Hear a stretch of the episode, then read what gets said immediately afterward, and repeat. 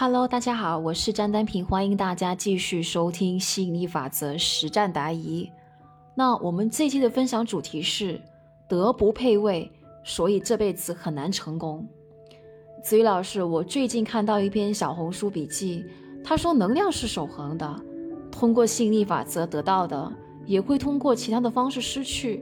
一个人有多少的福报，就只能获得多少的物质，不然就成不起这些物质。所以不要用吸引力法则过于追求物质。子宇老师回答：“这人水平有限，为什么你会去相信他呢？你思考一个简单的问题：如果钱进了你的兜里，难道事业上的钱就变少了吗？如果你清心寡欲不赚钱，事业上的钱就变少，还是说世界的财富就在那里？你赚了钱，事业的财富不会变少。”你不赚钱，世界的财富也不会增多。你吃多了番薯，连连放屁，世界上的空气增多了吗？你忍着不放屁，世界上的空气有减少到吗？我不知道你所谓的小红书的 UP 主原话是怎么说的，但如果我只是根据你转述的部分来进行点播的话，此人境界有限，而且他是从匮乏的视角去理解能量守恒的。德不配位，必有灾。古往今来，有多少的清官贤官被政敌各种迫害致死的呢？有多少的清官贤官被昏庸的皇帝害死的呢？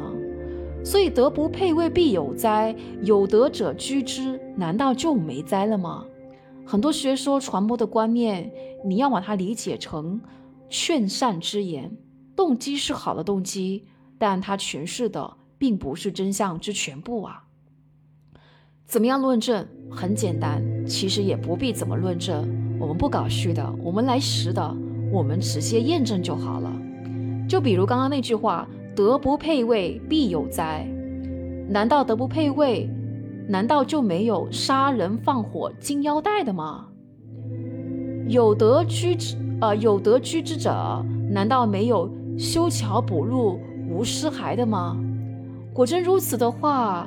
哪里来的这句广东俗语呢？杀人放火金腰带，修桥补路无尸骸呢？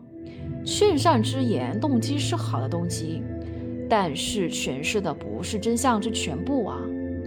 他们往往挑能够支撑自己论点的现象来说，对立面的现象通通都不去提。比如说“祸福相依”这四个字。你是否相信，你给不同境界的人来诠释，他们会诠释出差之毫厘、谬以千里的结果呢？有好多人会这样子给你解释：祸福相依，意味着好事来了，别高兴得太早，因为这意味着祸事也不远了。这样子诠释的人有错吗？没错，因为你相信什么吸引力法则都会让你是对的，所以你好事来的时候，坏事也不远了。但是我这边要给大家一个稍微有少许疑味的诠释，祸福相依，它意味着好事与坏事是有可能互相转化，因为宇宙是万有可能的。现在放在一起来对比一下这两个版本，A 版本，祸福相依意味着好事来了，别高兴得太早，因为这意味着祸事也不远了。B 版本，祸福相依意味着好事与坏事。是有可能互相转化，因为宇宙是万有可能的。A 版本是麻瓜版，B 版本是魔法师版。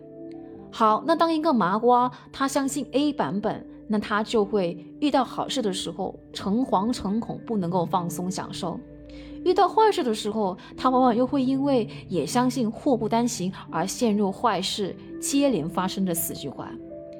那如果是魔法师相信 B 版本，又会怎么样呢？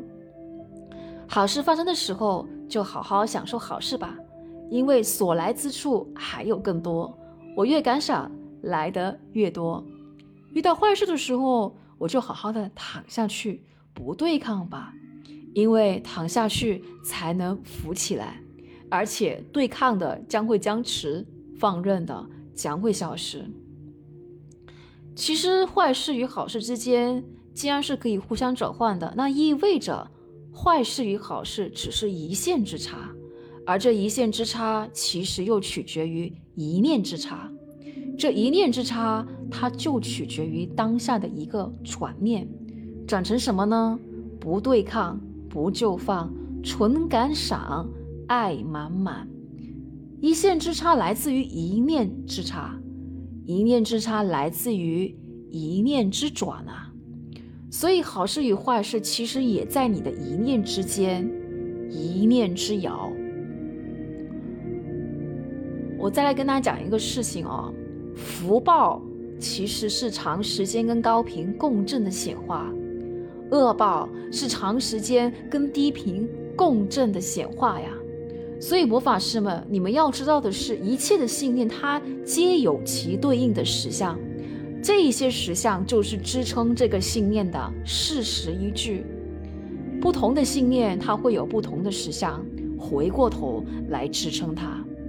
相对立的信念也会有表面看起来相对立的实相，回过头来各自支撑他们的。我们来举个例子吧，我们都被催眠过，世界是一分耕耘一分收获的。但是当你活到了某一个岁数的时候，你就会觉得自己被忽悠了。实际上，一分耕耘会有五种可能，一分耕耘一分收获，它只是其中一种可能。实际上还有另外四种可能：一、收获大于一分，也就是事半功倍；第二，收获小于一分，也就是事倍功半；第三，几乎没收获，也就是徒劳无功；第四，几乎没付出，也就是无为自成。有人因为拍马屁上位的吗？有啊。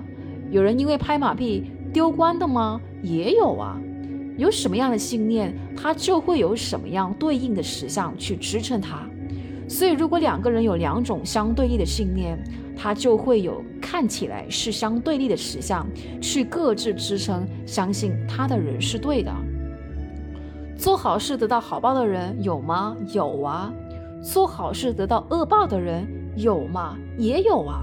所以你就会很奇怪，那为什么我好像看不到人生有一个一？啊，一以贯之的一个现象呢，到底哪一个才是对的呀？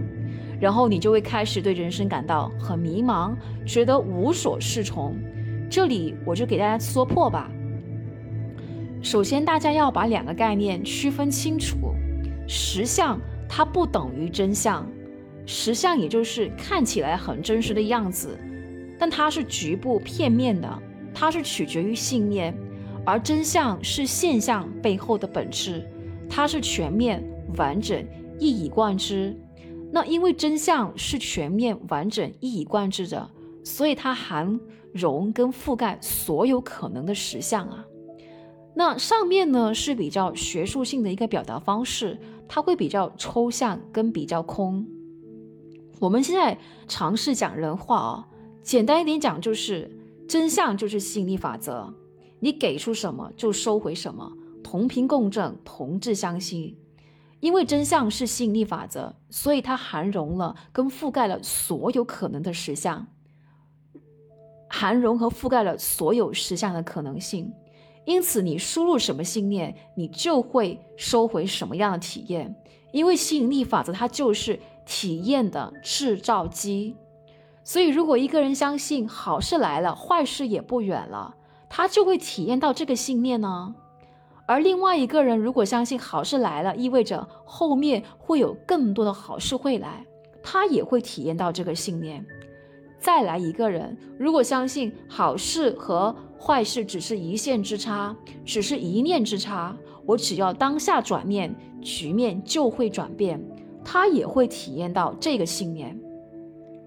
所以简单点讲，世人常常喜欢争论谁对谁错，从今天开始，你们不用争了。因为宇宙让每个人同时都是对的，宇宙无条件的支持你，证明你是对的。其实真相它等于十项一加十项二加十项三加十去到十项 n，这是子瑜老师修炼多年最精炼的一条公式，送给大家。信念一导致十项一，信念二导致十项二。信念三导致十项三，一直往后推，也就是信念 n 它会导致信实相 n。所以我们可以总结出真相它等于实相一加实相二加实相三，一直往后推就是实相 m 嘛。所以实相它是真相之局部，真相是实相之全部，实相是真相之演绎。真相是实相之归宗。亲爱的伙伴们，我们这期的分享的话呢，就先到这里了啊！感谢你的收听，我们下期再见，拜拜。